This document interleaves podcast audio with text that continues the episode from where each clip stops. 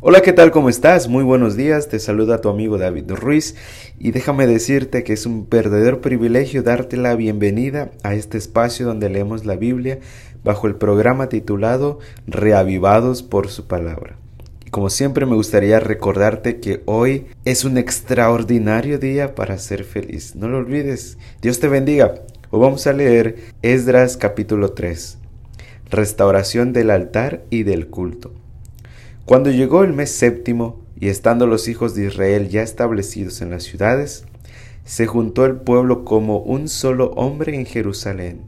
Entonces se levantaron Jesúa, hijo de Josadac, y sus hermanos los sacerdotes, y Zorobabel, hijo de Selatiel, y sus hermanos, y edificaron el altar del Dios de Israel, para ofrecer sobre él holocaustos, como está escrito en la ley de Moisés, varón de Dios y colocaron el altar sobre su base porque tenían miedo de los pueblos de las tierras, y ofrecieron sobre el holocaustos a Jehová, holocaustos por la mañana y por la tarde.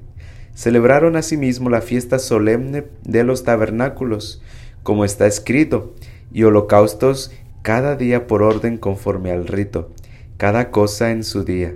Además de esto, el holocausto continuo, las lunas nuevas, y todas las fiestas solemnes de Jehová, y todo sacrificio espontáneo, toda ofrenda voluntaria a Jehová. Desde el primer día del mes séptimo comenzaron a ofrecer holocaustos a Jehová, pero los cimientos del templo de Jehová no se habían echado todavía.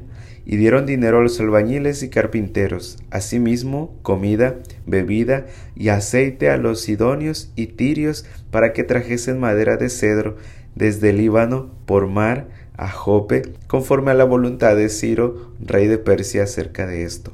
En el año segundo de su venida a la casa de Dios en Jerusalén, en el mes segundo, comenzaron Zorobabel, hijo de Salatiel, Jesúa, hijo de Josadac, y los otros sus hermanos, los sacerdotes y los levitas, y todos los que habían venido de la cautividad a Jerusalén, y pusieron a los levitas de veinte años arriba para que activasen la obra de la casa de Jehová, Jesúa también, sus hijos y sus hermanos, Cadmiel y sus hijos, hijos de Judá, como un solo hombre, asistían para activar a los que hacían la obra en la casa de Dios, junto con los hijos de Genadad y sus hijos y sus hermanos los levitas. Y cuando los albañiles del templo de Jehová echaban los cimientos, pusieron a los sacerdotes vestidos de sus ropas y con trompetas, y a los levitas hijos de Asaph con címbalos para que alabasen a Jehová según la ordenanza de David, rey de Israel.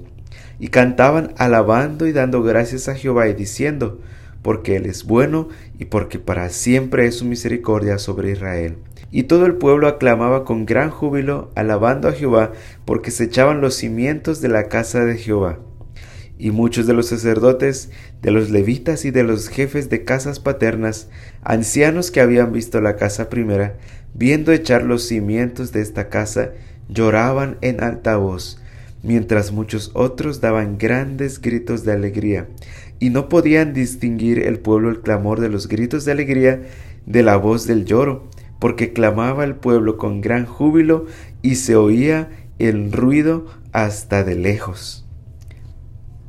Recuerda que esto fue Esdras capítulo 3. Que Dios te bendiga, cuídate mucho y nos escuchamos el día de mañana.